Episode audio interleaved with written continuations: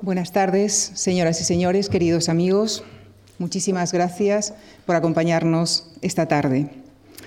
La que probablemente sea la colección de poemas de amor más bella del mundo es protagonista del inicio de nuestra programación de conferencias de la temporada 2017-2018, El Cantar de los Cantares, uno de los libros más breves de cuantos componen el Antiguo Testamento. De hecho, su texto ocupa unas diez páginas impresas en las ediciones tradicionales de la Biblia.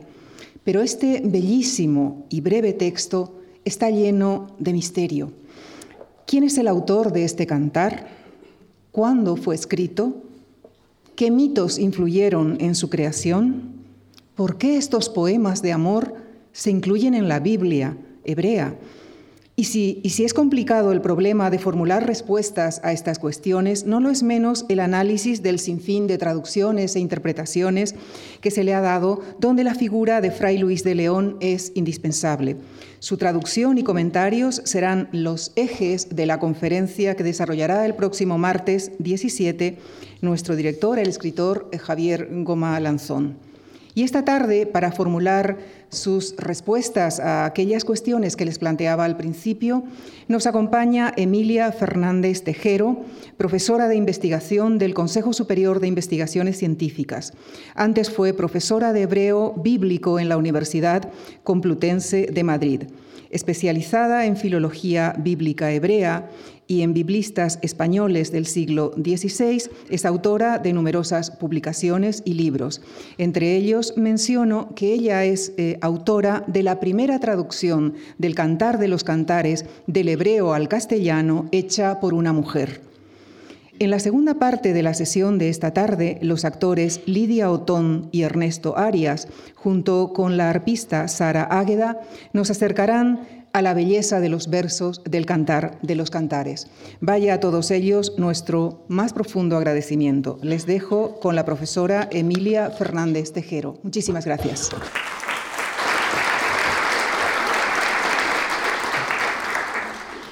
Gracias, Lucía. Buenas tardes.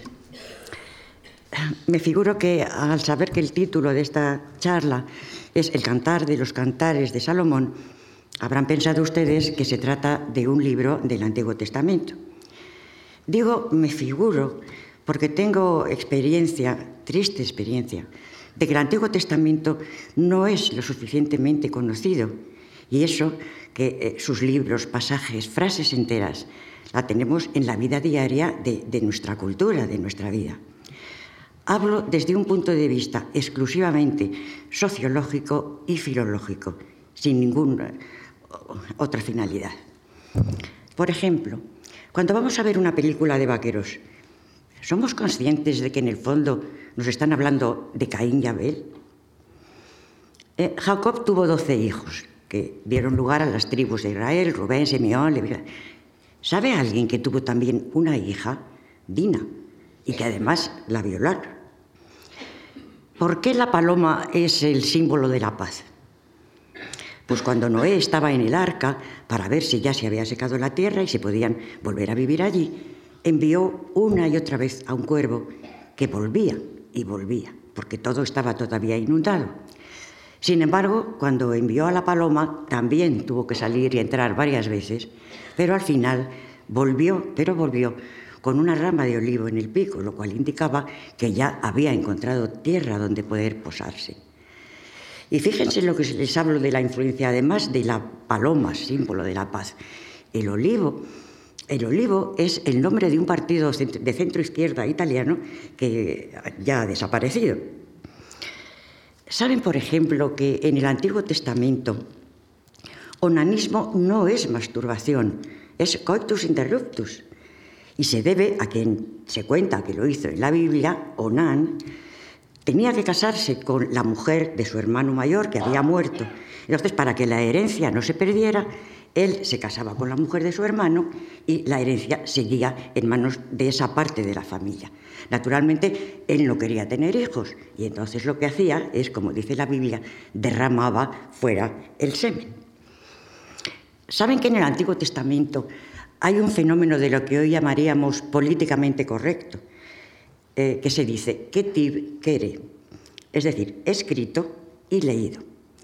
Porque si en el texto se encuentra una palabra malsonante, en el margen nos pone que leamos otra. Por ejemplo, ah, en el libro de Samuel, vuelve de una batalla, ha derrotado a sus enemigos y además de derrotarlos, a los que quedaban vivos, ha hecho que se queden llenos de, y dice el texto, almorranas. Entonces al margen encontramos hemorroides, que es un poquito más fino. Y uno de los problemas eh, más significativos del que queré escrito, leído, es precisamente el nombre de Dios.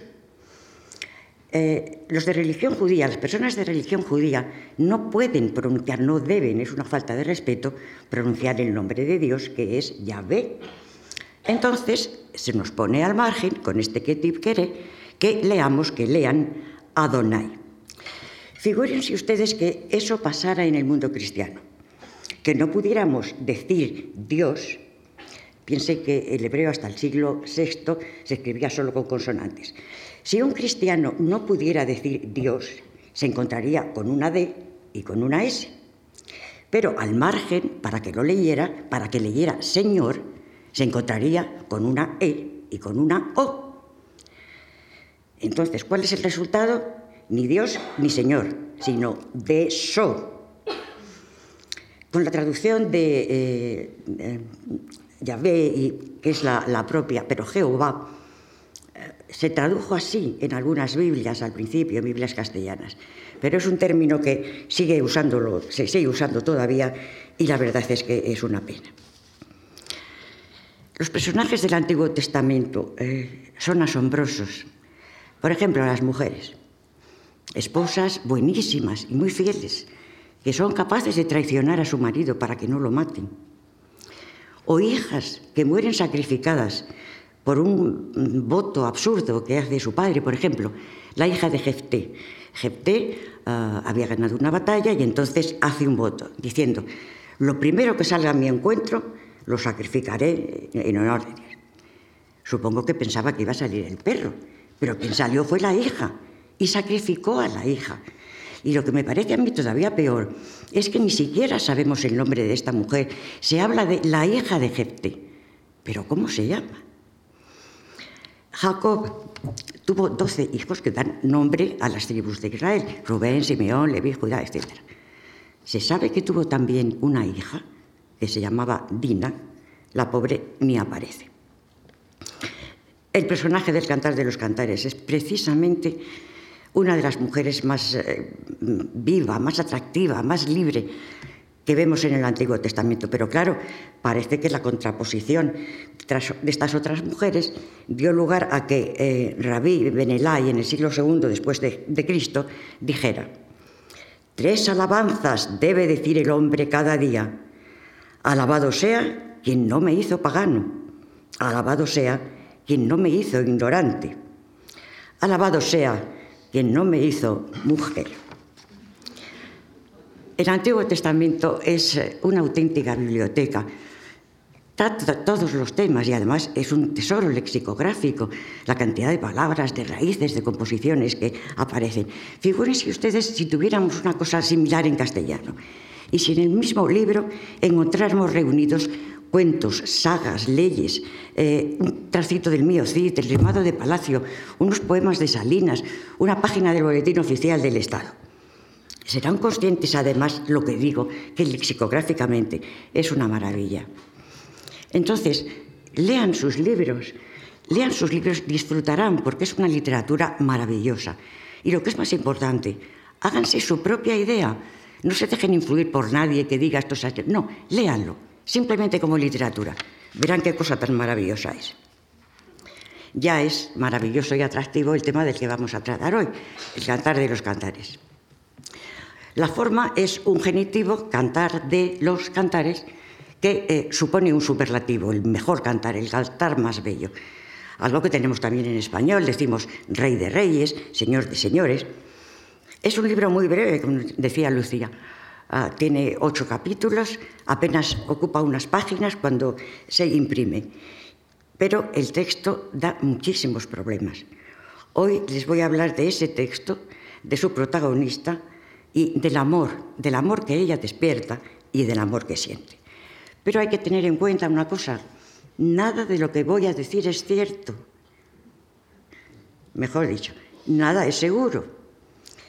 Eh, el Antiguo Testamento está siendo objeto de tanta crítica que es posible que pasado mañana algo que yo diga aquí diga lo contrario. Y quien dice pasado mañana puede decir dentro de dos meses o dentro de cinco años. La mujer del cantar, descrita por un profesor italiano, Giovanni Garbini, para que se vayan haciendo ustedes idea de con qué mujer vamos a encontrarnos.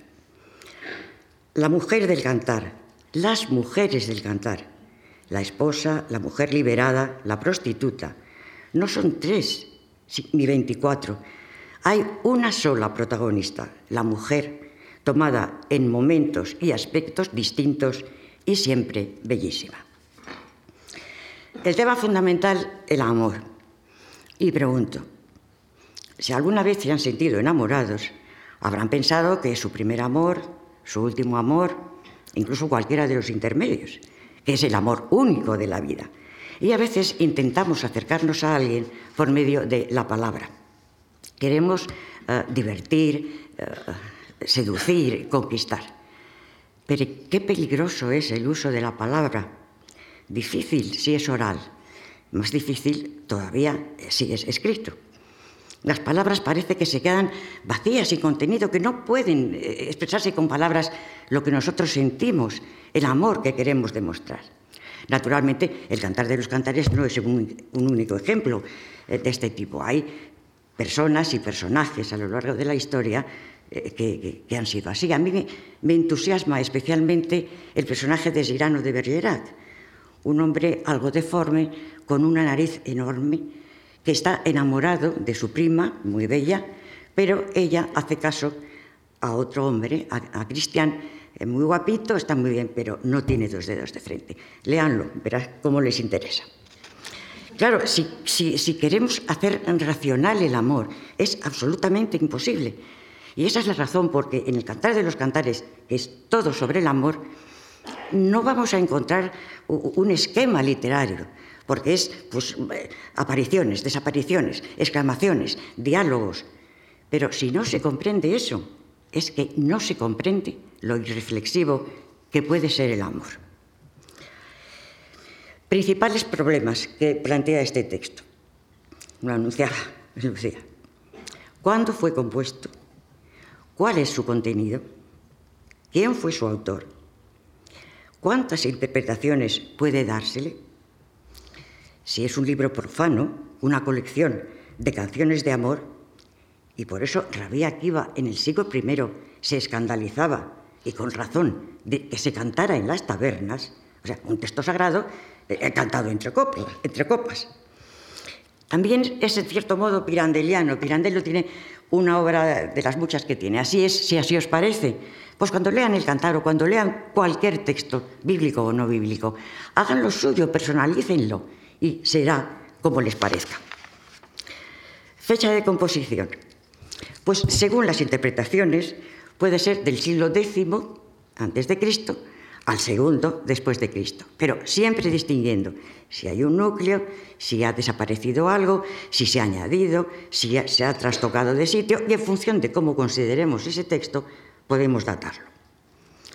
En el contenido Voy a hacerlo con un poco más de detalle, porque como luego va a ser eh, leído, interpretado y además con un fondo musical, en esa parte yo quiero intervenir lo menos posible.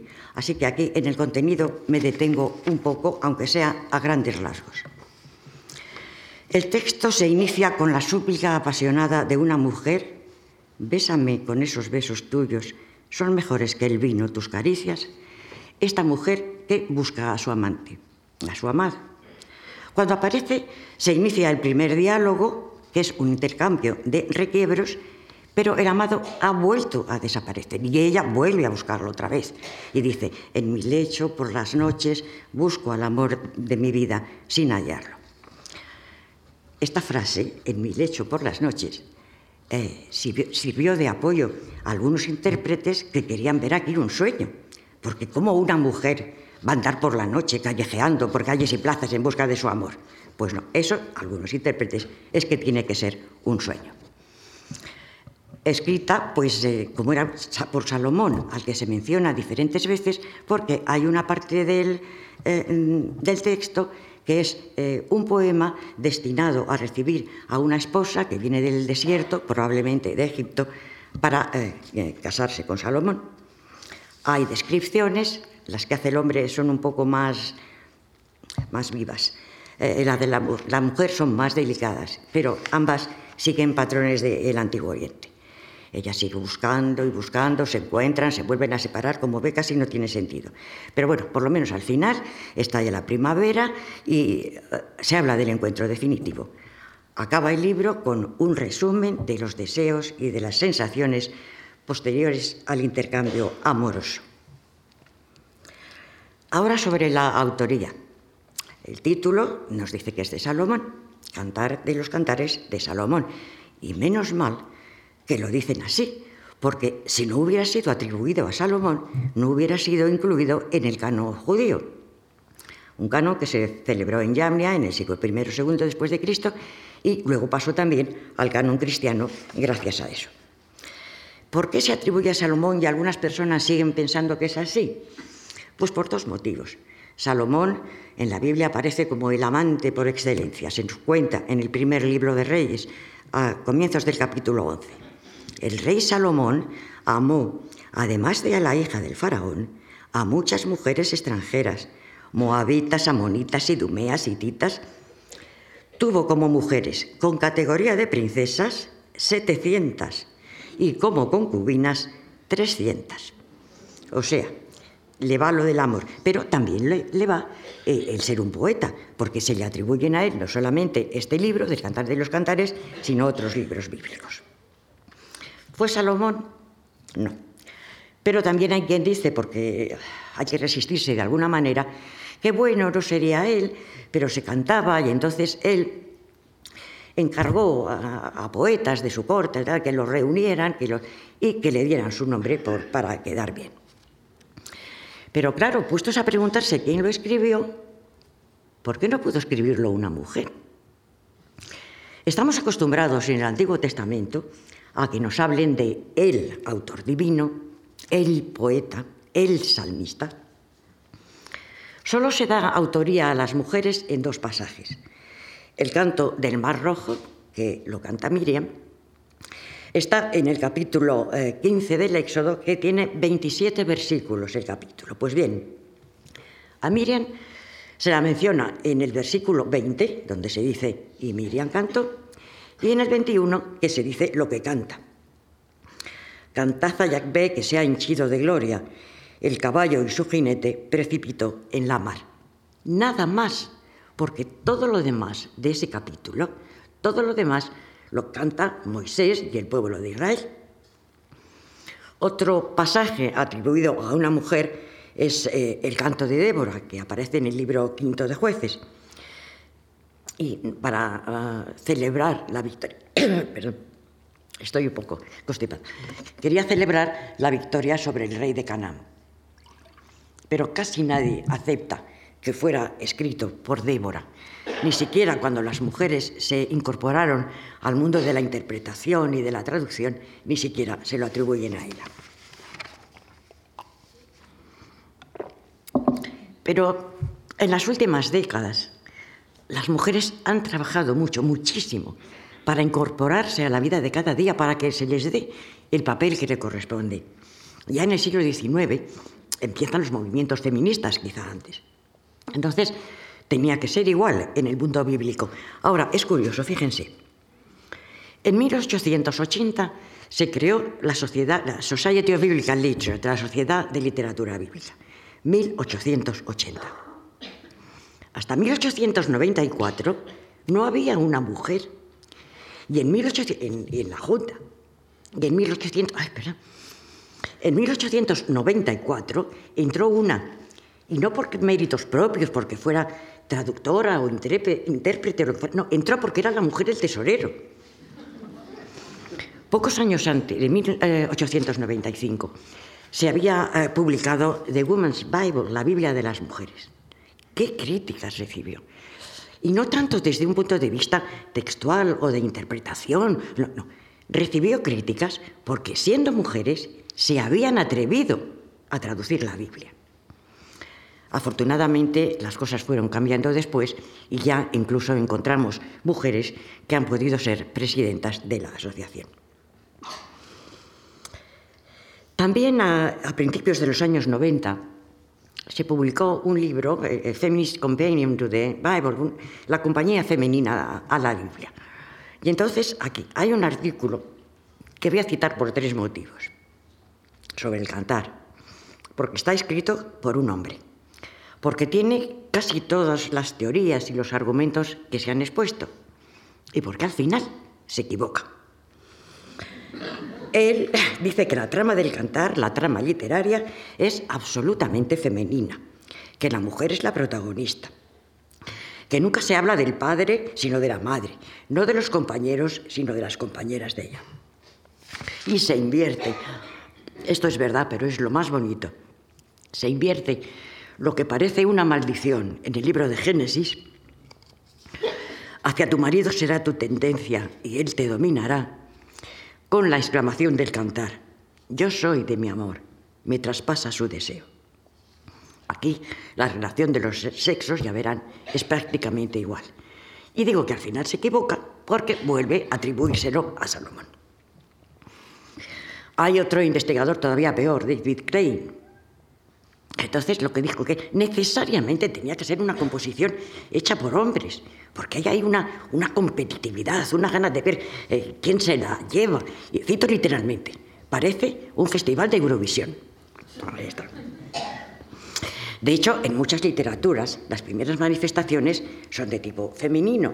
Por ejemplo, en nuestra literatura encontramos eh, las cantigas de amor, eh, que parece ser que son obra de mujeres, puesto que son mujeres que ante su madre, sus hermanas y sus amigas alaban y describen al hombre del que están enamorados. Pues no, porque resulta que hay que atribuirla eh, eh, siempre a, autores, autores gallegos, especialmente a Martín Kodaks. bueno, en fin, tenemos que saludar con mucho entusiasmo el papel que están empezando a desempeñar las mujeres en este campo como en otros muchos. Muchas gracias. además, hasta que alguna mujer alcance el nivel de ridículo al que llegaron algunos hombres. Hombres que por su condición y por su estado no debían haberse ni siquiera atrevido a hablar de las mujeres.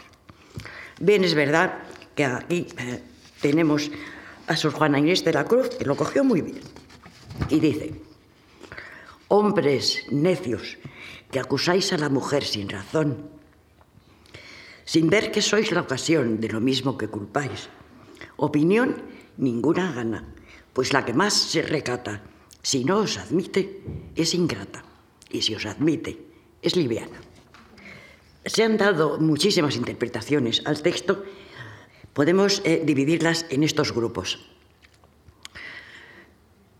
En la primera, la literal, ya saben que se indignó Rabia Akiva, pero en fin, fue, fue admitida. Gracias a eso, inmediatamente surgió la alegórica. O sea, esto no está escrito para un hombre y una mujer, sino es que es Dios e Israel, Dios y la sinagoga. Estas comparaciones ya existían en otros libros del Antiguo Testamento, lo encontramos en Jeremías, en Isaías, en Oseas. Yahvé, la sinagoga, Yahvé y el alma. En el siglo XIX adquirió mucha importancia la mítico-cúltica, relacionándola con textos sagrados de otras culturas. Y finalmente la naturalista, y aquí ya, en mi opinión, se pasaron de la raya. Y algún día llegarán a decirnos que I, la Y, es una conjunción copulativa. Para interpretar todo esto, eh, lo que más importancia tuvo fue el conocimiento de los mitos de culturas cercanas. Mitos que se refieren a matrimonios sagrados, a hieródulas, prostitutas sagradas, relacionados con ciclo de la naturaleza, que justificaría el aparecer, desaparecer.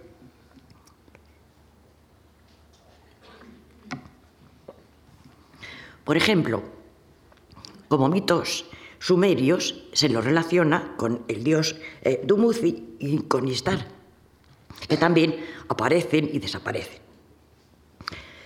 Entonces la protagonista femenina es la diosa y por eso tiene un lenguaje de hieródula, de prostituta sagrada. También hay relación con los mitos egipcios. Eh, hablamos de Isis y Osiris, igual que baja a los infiernos, aparece, desaparece. Con griegos, Afrodita, que tenía en Corinto unas prostitutas sagradas y que estaban eh, dedicadas a su servicio. Y después Adonis, que era el dios de la vegetación, por eso surge o no surge, y así pasaba la mitad del tiempo con Adonis en tierra y la mitad bajo tierra con Poseidón. También se ha relacionado con eh, dramas y eh, escenas, se ha llegado incluso a pensar que es, una obra de teatro. Voy a decirles brevemente algún ejemplo para establecer la relación entre alguno de estos textos de esa cultura con pasajes del cantar. Por ejemplo, este es un canto de amor pronunciado por la diosa sumeria Inanna. Esposo, deliciosamente me has llevado a la alcoba. En la cámara, en su perfecto caudal de miel, disfrutemos de tu amor, ese dulce. Y el dios dice, Inanna se baña se unge de óleo fino. La dueña del cielo avanza, va hasta la puerta, hasta Dumuzi. Crea para él una luz como la luz de la luna. Lo ama, con él se regocija, lo abraza. En el cantar encontramos. Ábreme, hermana mía, amiga mía, mi paloma, mi todo, que mi cabeza está cuajada de rocío, mis cabellos de nieblas nocturnas. También encontramos paralelos, por ejemplo, asirios, y el más, significativo es un papiro en el que hay escritos los, los comienzos de distintos versos que luego se desarrollarían en otros textos. Los principios de, esos poemas son, de algunos, Aroma de cedro es tu amor, Señor. Cuán sabrosa es, cuán bella, el que desciende al jardín del rey, quien corta las ramas del cedro la muchacha cuyo corazón conlleva la alegría. Retozo sobre el lecho del amado. Mi amor es una luz que ilumina las sombras. Por la noche pienso en ti. Apresúrate gozosamente, oh rey. Con estas palabras empezarían distintos poemas. Y sin embargo, en el cantar, fíjense, encontramos. Las vigas de nuestra casa son cedros, los artesonados cipreses. Mi amor bajó a su jardín, a su lecho de bálsamo. Qué bello eres, amor mío, y qué dulce. Nuestro lecho es todo alegría. Ven, amor mío, corramos al campo a pasar la noche bajo los mirtos. También hay influencias de Ugarit que se fichan en el siglo XV eh, a.C. y tratan del matrimonio entre divinidades. Por ejemplo, aquí eh, no son tan claras las semejanzas, pero algo puede percibirse. Dice un texto de Ugarit, dame a la joven Jurrayu, la más graciosa de la estirpe de tu primogénito, cuyo encanto es como el encanto de Anat, cuya belleza es como la belleza de Astarte, cuyas pupilas son de lapislázuli y sus párpados copas de ónice. En Egipto también hay relación, encontramos relación con el cantar en el papiro Chester Beatty.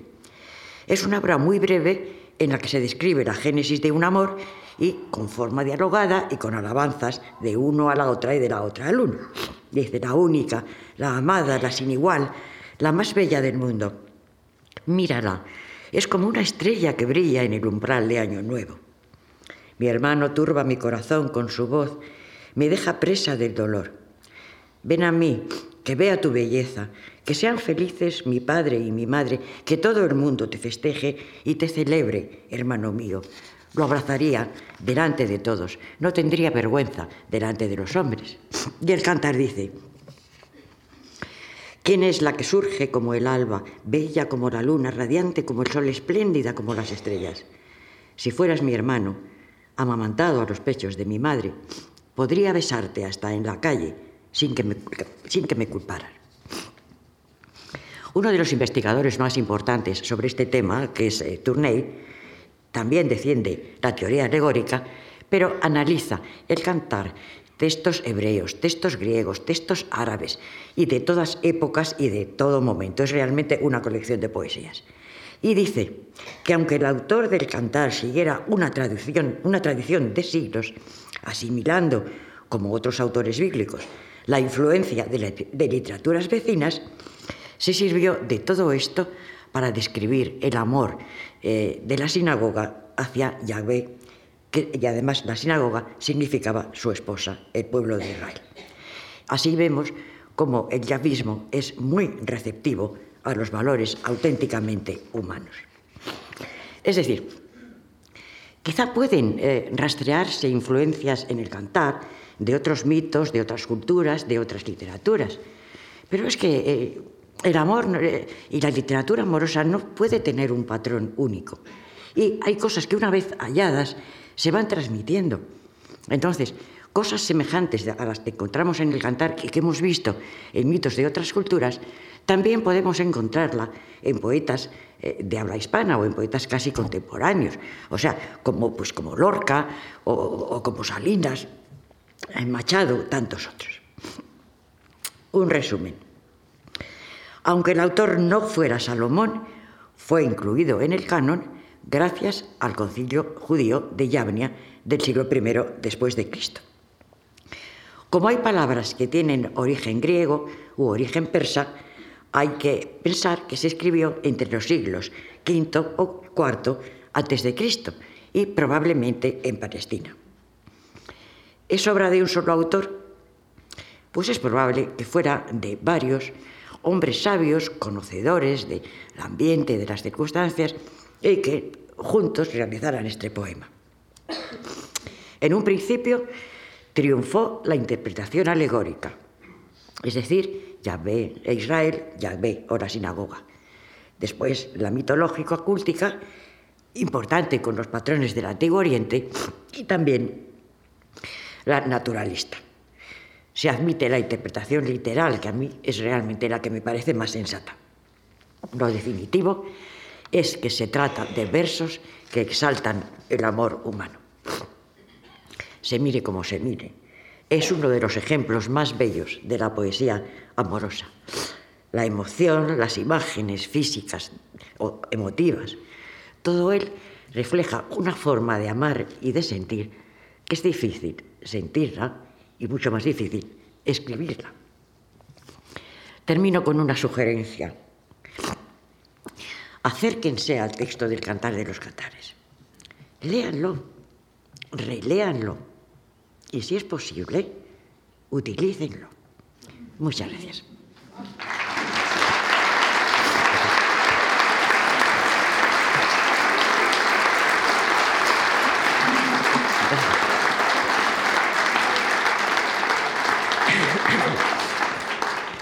Ahora van a tener la ocasión de disfrutar de la belleza del texto. Dos actores, eh, Lidia Otón y Ernesto Arias, van a recitarlo y además con un fondo musical, un fondo musical al arpa que interpretará Sara Águeda. Gracias.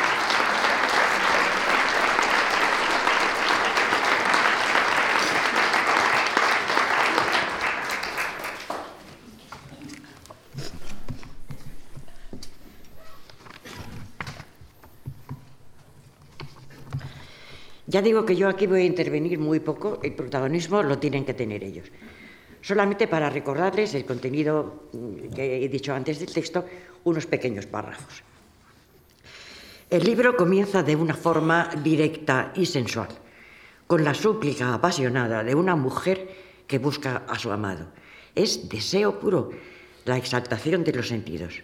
Y cuando el amado aparece, se inicia el primer diálogo, que es un, intercambio de requiebros.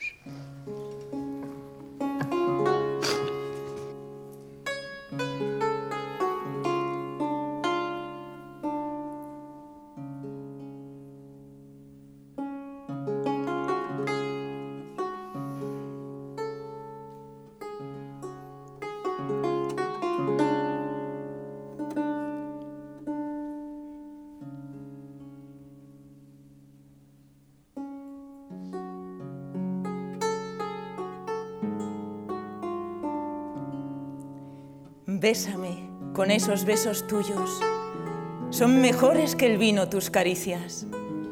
Qué grato es el olor de tus perfumes. Tú mismo eres aroma que enajena. ¿Cómo no van a amarte las mujeres?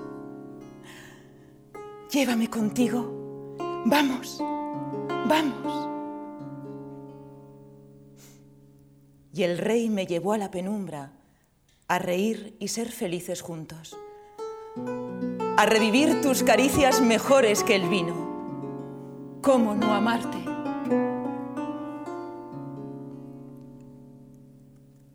Soy morena y hermosa, mujeres de Jerusalén, como las tiendas de Quedar, como los pabellones de Salomón. No miréis cuán morena estoy, que me ha tostado el sol. Los hijos de mi madre se enojaron conmigo, me pusieron a guardar las viñas, pero la viña mía no guardé. Dime, amor de mi vida, ¿dónde pastoreas? ¿Dónde manda reposar a mediodía? Que no vaya yo como a escondidas tras los rebaños de tus compañeros. Si no lo sabes, bellísima mujer, sigue las huellas del ganado. Lleva a pastar tus cabrillas a la cabaña de los pastores. A una yegua entre los carros del faraón te comparo, amiga mía. Más hermosas que las tórtolas son tus mejillas, más que las perlas tu cuello. Tórtolas de oro te haremos, punteadas de plata. Cuando el rey reposaba en su diván, Minardo despidió su perfume. Saquito de mirra es para mí mi amor, pasa la noche entre mis pechos. Ramo de ciprés es para mí mi amor, de las viñas de Engedi. Qué bella eres, amiga mía, pero qué bella. Tus ojos son palomas. Qué bello eres, amor mío, y qué dulce. Nuestro lecho es todo alegría. Las vigas de nuestra casa son cedros, los artesonados cipreses. Soy flor silvestre, lirio del valle. Como rosa entre espinas, así es mi amiga entre las mujeres. Como manzano entre los árboles del bosque, así es mi amor entre los hombres. Cuánto deseo recostarme a su sombra y qué dulce es su fruto a mi paladar. Me llevó a la casa del vino y me cubrió con su enseña de amor. Reanimadme con pasas, reconfortadme con manzanas, que estoy enferma de amor. Su brazo izquierdo bajo mi cabeza, con el derecho me abraza. Yo os conjuro, mujeres de Jerusalén, por las ciervas, por las gacelas del campo, no despertéis, no desveléis al amor hasta que lo desee. La voz de mi amor. Aquí llega él saltando por los montes, brincando por los collados, que es mi amor como un cervatillo, joven corzo. Se para tras nuestra tapia, atisba por las ventanas, acecha por las celosías. Habla mi amor y me dice, Levántate, amiga mía, hermosa mía, ven, que ya pasó el invierno, se fueron, sí, las lluvias, brotan flores en la tierra, llega el tiempo de cantar, el arrullo de la tórtola ya se oye en nuestra tierra, la higuera madura sus frutos, las viñas en flor exhalan su aroma. Levántate, amiga mía, hermosa mía, ven, paloma mía. Entre las grietas de la peña, en los senos del barranco, déjame ver tu rostro, déjame oír tu voz, tu dulce voz, tu bello rostro. Cazadnos esas zorras, raposuelas que arrasan nuestras viñas, que nuestra viña está en flor.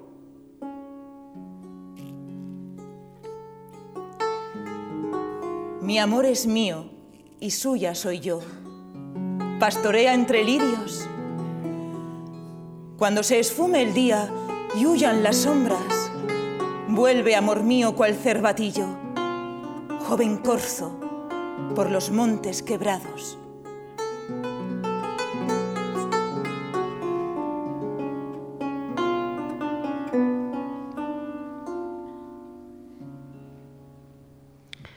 Él parece haber desaparecido, pero ella inicia una nueva búsqueda de su amor por las noches, en su lecho, lo del sueño que decíamos antes. Es una unión que va a ser eterna. Él es más sereno y pide descanso y reposo.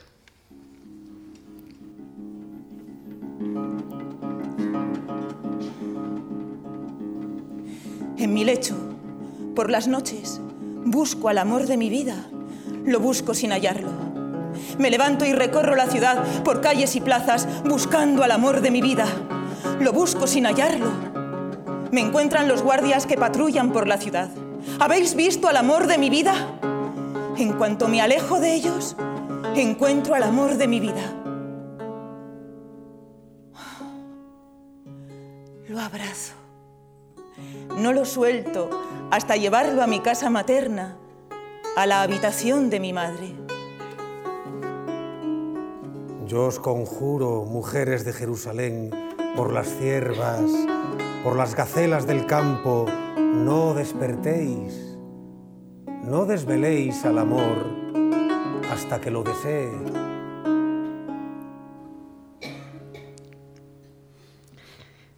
Parece que la narración se ha interrumpido porque súbitamente hay eh, un canto que es el que se diría esperando a, la nueva mujer de Salomón que viene de Egipto desde el desierto. Este es el que suprimimos con esto.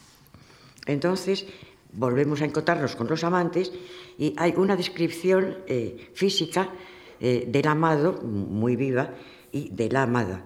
Los elementos son eh, típicos de patrones literarios del Antiguo Oriente. ¿Qué es lo que sube del desierto como columnas de humo, fragante de mirra e incienso, de todo aroma de perfumista? Es el lecho de Salomón. Lo rodean los sesenta hombres más viriles de Israel. Todos van armados de espada, todos son diestros en la lucha. Llevan la espada al costado por temor a la noche. Una litera se hizo el rey Salomón de maderas del Líbano, con columnas de plata respaldo de oro, sitial de púrpura. Su interior, recamado de amor por las mujeres de Jerusalén. Salid y ved, mujeres de Sión, al rey Salomón, con la corona que le ciñó su madre el día de su boda, el día más feliz de su vida.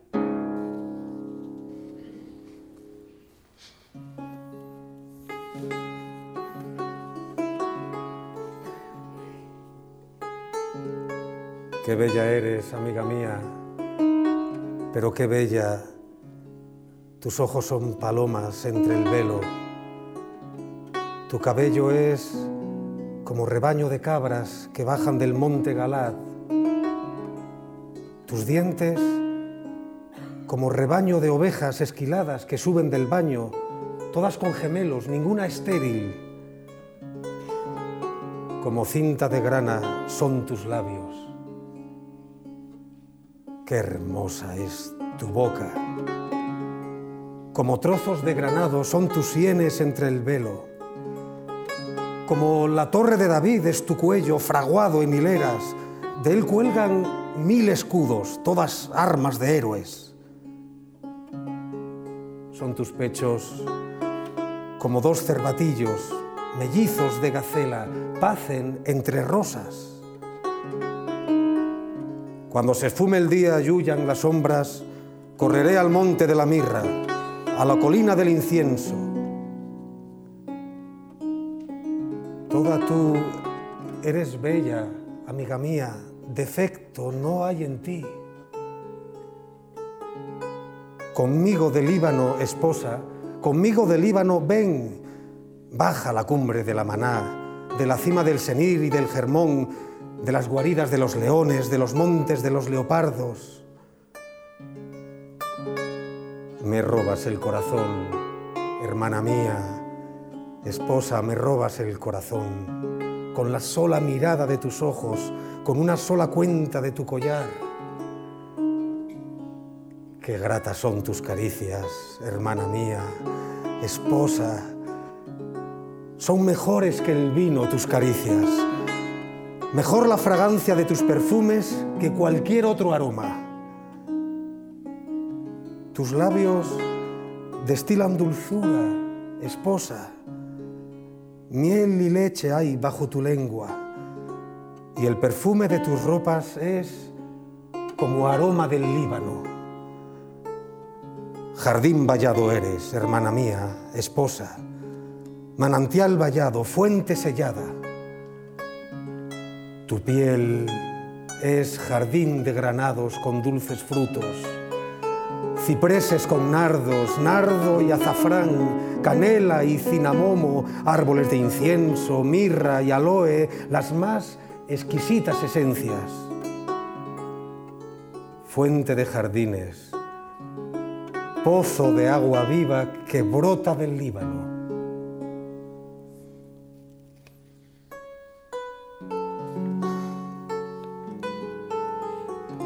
Despierta, cierzo. Acude austro, alienta mi jardín, fluyan los perfumes, que va a venir mi amor a su jardín. A comer sus dulces frutos.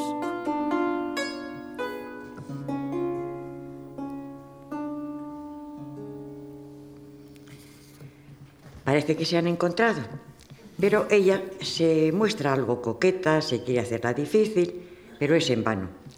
Ver en él señales eróticas Corre hacia la puerta, feliz, envuelta en perfumes, pero de nuevo está sola y de nuevo emprende la búsqueda.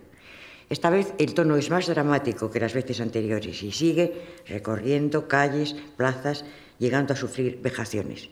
Cuando él aparece, elogia la belleza de la mujer, de forma que ella se siente arrastrada por el deseo.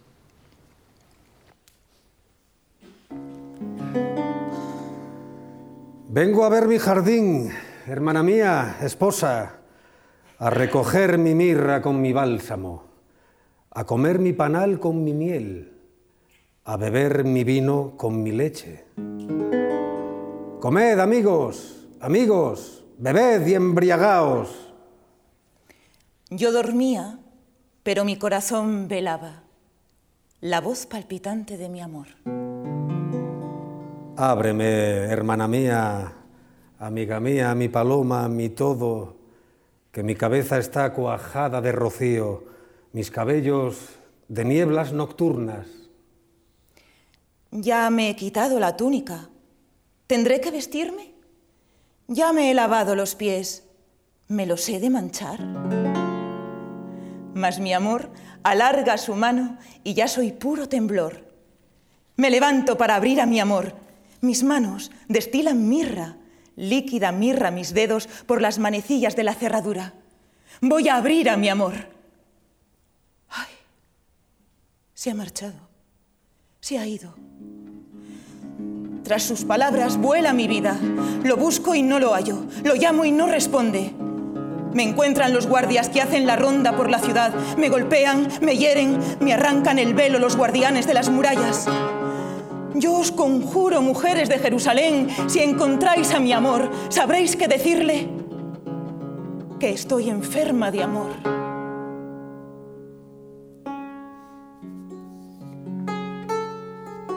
Mi amor es pálido y ardiente, el mejor de diez mil. Su cabeza es oro puro, sus ondas racimos de palmera negras como el cuervo, sus ojos como palomas a las orillas del agua, bañadas en leche, posadas en la ribera. Sus mejillas como un lecho de bálsamo, aromatizadas por perfumistas. Sus labios rosas destilan mirra que fluye. Sus brazos, cetros de oro, engarzados con piedras de Tarsis. Su cuerpo es terso como el marfil incrustado de zafiros. Sus piernas, columnas de alabastro firmes sobre basas de oro, su aire el del Líbano, esbelto como los cedros, su paladar, la dulzura misma. Todo él es deseable. Ese es mi amor y ese es mi amigo, mujeres de Jerusalén. ¿Dónde fue tu amor, bellísima mujer? ¿Dónde fue tu amor? Y lo buscaremos contigo.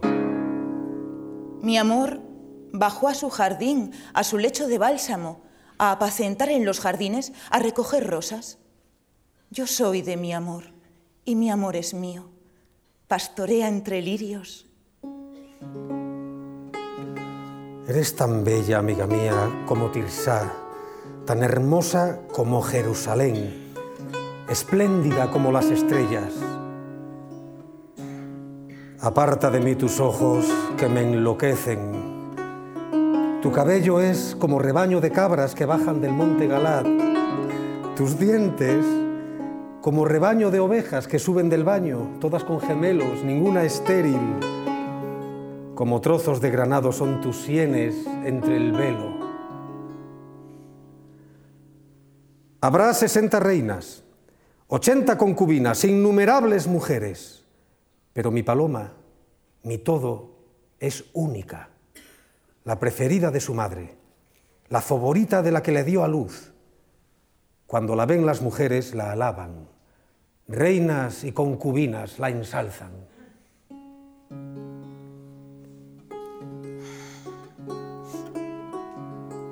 Bajé al jardín de Nogales a ver el verdor del valle, si había florecido la vid, si brotado los granados. Desconocido, el deseo me arrastraba como el carro de mi príncipe.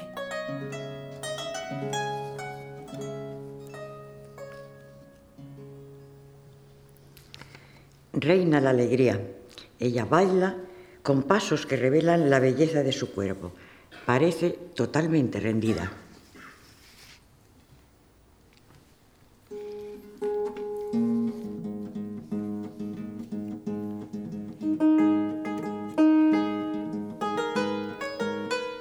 Baila, baila, Sulamita, baila, baila que te veamos.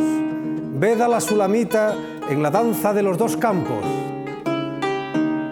Qué bellos pasos das con tus sandalias, hija de príncipe. Las curvas de tus caderas son como ajorcas, labor de orfebrería. Tu ombligo es copa torneada que no le falta el vino tu vientre es montón de trigo cercado de lirios, tus pechos como dos cervatillos, mellizos de gacela, tu cuello como torre de marfil, tus ojos estanques de Hezbón a la puerta de Bad Rabín, tu nariz como la torre del Líbano, centinela hacia Damasco. Se alza tu cabeza, jardín fértil, tus rizos son púrpura un rey queda preso en las trenzas.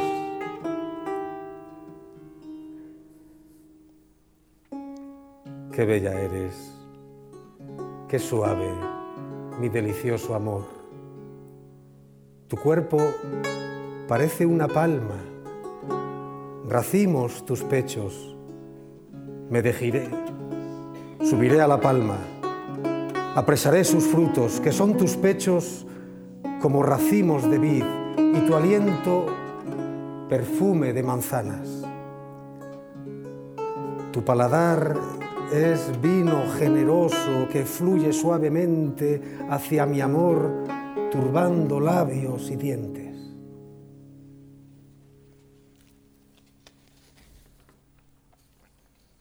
Yo soy de mi amor, me traspasa su deseo.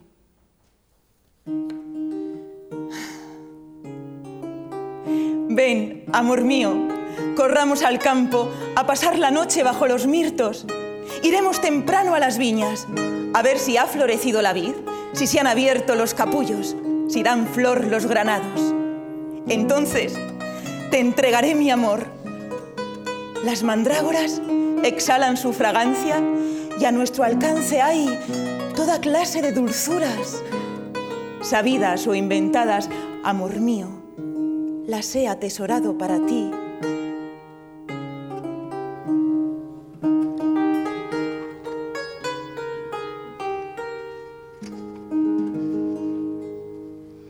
Al fin estalla la primavera y se da el encuentro definitivo. El libro acaba con un resumen de los deseos y sensaciones posteriores al intercambio amoroso. El amor subsiste, pero apaciguado, con el deseo de permanecer eternamente como grabado en el corazón, profundo y secreto, vivo e insaciable, apasionado y fiero, fuerte como la muerte misma.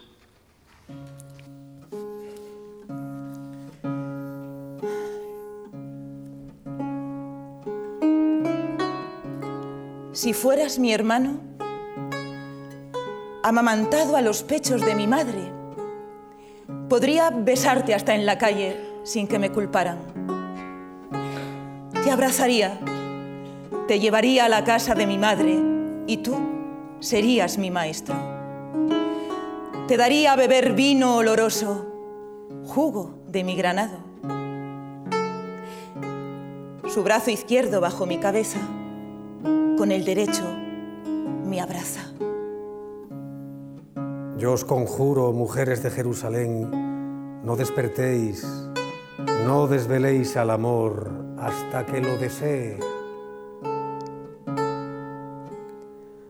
Bajo el manzano te desperté, allí te dio a luz tu madre, allí te dio a luz la que te concibió.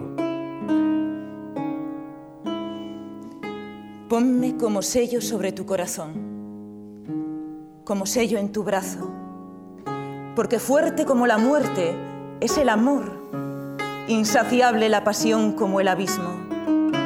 Sus brasas, brasas de fuego, fuego divino. Las aguas más caudalosas no podrán apagar el amor, ni anegarlo los ríos. ¿Cómo despreciar a quien da por amor cuanto tiene?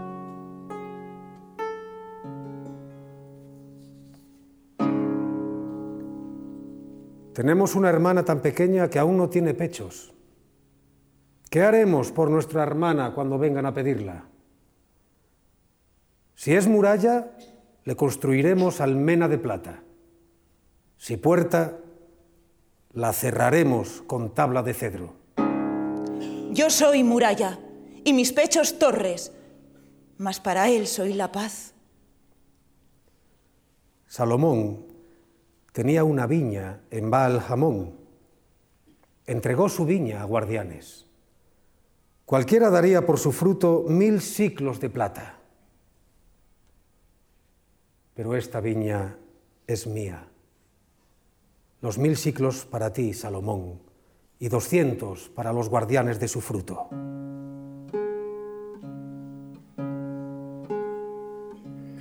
Moradora de jardines, los compañeros escuchan tu voz. Déjame oírte.